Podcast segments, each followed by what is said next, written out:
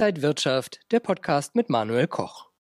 An der Goldgrube, so heißt die Mainzer Adresse des Pharmaunternehmens BioNTech. Und das kann man wörtlich nehmen. Im abgelaufenen Quartal hat das Unternehmen einen Gewinn von 2,8 Milliarden Euro hingelegt. Kann das so weitergehen? Das bespreche ich jetzt mit Robert Halver von der Baderbank, zugeschaltet aus Frankfurt. Ich grüße Sie, Herr Halver. Ich grüße Sie auch, Herr Koch. Ja, das Ergebnis ist ja phänomenal. BioNTech und Pfizer haben schon über 100 Millionen Impfdosen in 100 Länder geliefert. Aber kann das auch wirklich noch so weitergehen? Ist da Luft nach oben?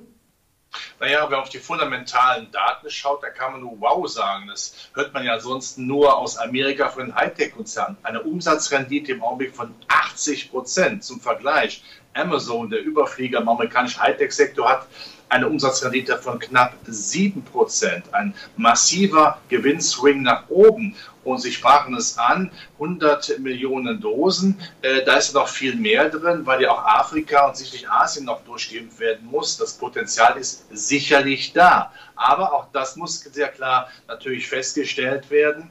Wir wissen natürlich gerade der Biochemie-Sparte nie, was noch kommen wird. Ist die Konkurrenz zu groß oder sagt man irgendwann Sell on Good News, jetzt reicht das Ganze? Also das müsste abgewartet werden. Etwas mehr Volatilität würde der Aktie sowieso gut tun. Die Bewertung liegt jetzt bei 100 Milliarden Dollar. Äh, das ist doppelt so viel wie beim größten deutschen Pharmakonzern Bayer. Ist das denn gerechtfertigt? Bis vor ein paar Jahren kannte ja noch niemand BioNTech und jetzt ist man so weit vorne? Nun gut, wir haben Corona vor einem Jahr noch nicht so gehabt, beziehungsweise nicht in puncto äh, der Impfmaßnahmen. Äh, und äh, Sie haben Bayer angesprochen. Da könnte man auch sagen, du prüfe, wer sich ewig bindet, ob man sich noch mal etwas Besseres findet. Man hat ja gerade auch mit Monsanto jetzt einen Partner, äh, der offensichtlich Geld kostet, was man ja fast jeden Tag aus Amerika hört. Das hat natürlich dann eine Firma wie BioNTech nicht, die einfach nur sagt, wir produzieren Impfstoffe und verdienen damit Geld klassisches, wunderbares Geschäftsmodell. Das macht auch dann Spaß. Also das heißt, BioNTech ist mit den ganzen Problemen ja nicht konfrontiert. Und Sie haben die Bewertung angesprochen. Ein KGV, das Kursgewinnverhältnis von Maumik, ich sag mal 27, das ist jetzt nicht so teuer, dass man sagen muss, um Gottes äh, Willen, Hände weg von BioNTech, wie damals im neuen Marke.com-Blase, wo die Bewertungen dramatisch waren, wo kein Geschäftsmodell vorhanden ist. Es ist jetzt da. Wichtig natürlich auch, dass das Geschäftsmodell weiterhin trägt, denn wissen ja, die Konkurrenz schläft nicht.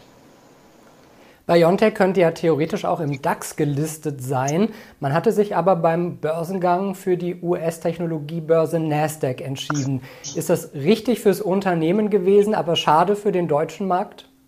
Ja, man kann beide Fragen mit äh, Ja beantworten. Es ist durch deutlich mehr sexy in Amerika gelistet, sondern Nasdaq, weil da die Aufmerksamkeit viel größer ist als leider in Deutschland. Das muss man ja immer wieder dann Richtung Berlin sagen. Wenn man nichts für den Wirtschaftsstandort und Finanzstandort tut, auch punkto Aktienkultur, dann darf man sich eben nicht wundern. Oder man kann auch eine Metapher gebrauchen. Ein Schauspieler, eine Schauspielerin wird natürlich viel lieber in Hollywood antreten als bei den Karl-May-Festspielen in Bad Segeberg. Wobei ich jetzt nichts gegen diese Veranstaltung dazu sagen muss, ich bin von klein an immer ein großer Karl-May-Fan gewesen.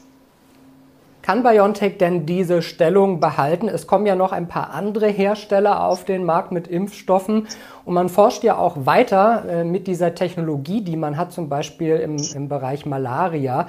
Also muss man sich auch weitere Felder suchen, um in der Zukunft so weit oben mitspielen zu können? Man muss durch generell Fragezeichen setzen. Klar, Asien, Afrika muss noch durchgeimpft werden, da wäre noch Potenzial. Aber da gibt es ja auch zum Beispiel eine Firma wie Moderna oder vielleicht in Zukunft auch andere Firmen, die das äh, Präparat äh, gegen Corona auch noch anbieten können oder beziehungsweise es noch entwickeln. Das ist ja durchaus machbar. Und wichtig ist natürlich auch, äh, kann es sein, dass die Politik, sollte es noch mal dramatisch werden mit, äh, mit Covid-19, mit, äh, mit dem Coronavirus, mit der Delta-Variante, darauf pochen, dass man zumindest dann in den Schwellenländern äh, die Patentrechte zumindest teilweise aufgibt, damit schneller produziert und geimpft werden kann. Das wäre natürlich ein Risiko. Die Politik hat da sicherlich äh, das Sagen am Ende. Und dann geht es natürlich auch darum, äh, man hat ja nur ein Produkt im Augenblick, das wirklich ein Blockbuster ist. Aber Sie sagen es natürlich, wenn man in puncto Malaria und Krebsforschung auch sehr weit ist, dann ist das natürlich eine Vision, die durchaus sehr attraktiv ist. Äh, überlegt man mal einfach nur, man würde ein Mittel gegen Krebs finden, eine Impfung gegen Krebs, die wäre mindestens so Bedeutung wie, ich sag mal, vor knapp 100 Jahren die Erfindung des Penicillins durch Alexander Fleming. Das wäre dann sicherlich toll und da wäre BioNTech viel zu billig. Aber das wissen wir eben nicht. Das müssen wir eben abwarten, wie es weiterentwickelt. Aber dass man gut aufgestellt ist, das darf man aus deutscher Sicht durchaus mal sagen. Da kann man auch stolz sein und sagen, sowas bringen wir auch zustande, wenn man sich bemüht, Politik sagt es nochmal, müsste noch mehr hier die Rahmendaten setzen, aber von daher im Augenblick muss man sich da keine großen Sorgen um BioNTech machen. Und für Anleger jetzt nochmal äh, die Klarheit, sind Impfstoffhersteller noch interessant oder ist da nicht mehr so viel Luft nach oben?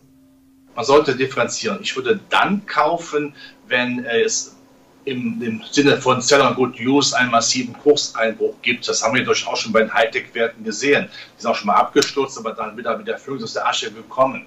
Und ich würde dann sicherlich verkaufen, wenn die Dynamik so dramatisch ist, dass man auch mal sagen muss, ich nehme mal Gewinne mit. Das ist auch mal ganz schön. Und da könnte man auch sagen, und den Rest, den man dann noch hat, den kann man mit einem schönen Stop-Loss dann versehen, wo man sagt, der ist auch sehr konsequent. Ich gehe raus, wenn der dann erreicht werden ist. Also dieses, äh, man muss also quasi über Bande spielen, beide äh, Dinge sehen, Kauf- und Verkaufsstrategien haben, aber im Augenblick, das darf man nochmal sagen, ist BioNTech gut aufgestellt, aber trotzdem gerade in der Biochemie-Pharma- und Biotech-Pharma-Branche, das haben wir ja auch in den vergangenen Jahrzehnten gesehen, gibt es immer Fragezeichen und Risiken. Aber noch einmal, ich sage es gerne aus deutscher Sicht, im Augenblick ja, muss man nur die Hand, Hand aufhalten. Man hat so etwas wie die Lizenz zum Gelddrucken dennoch, es auch hier nochmal sehr kritisch, die Zukunft ist immer ungewiss und bei Biochemie sowieso. Sagt Robert Halver von der Bader Bank, heute zugeschaltet aus Frankfurter Halver. Ich danke Ihnen für diese Einordnungen. Ich danke Ihnen. Und Ihnen, liebe Zuschauer, vielen Dank fürs Interesse. Bleiben Sie gesund und munter. Bis zum nächsten Mal. Und wenn euch diese Sendung gefallen hat, dann abonniert gerne den Podcast von Inside Wirtschaft und gebt uns ein Like.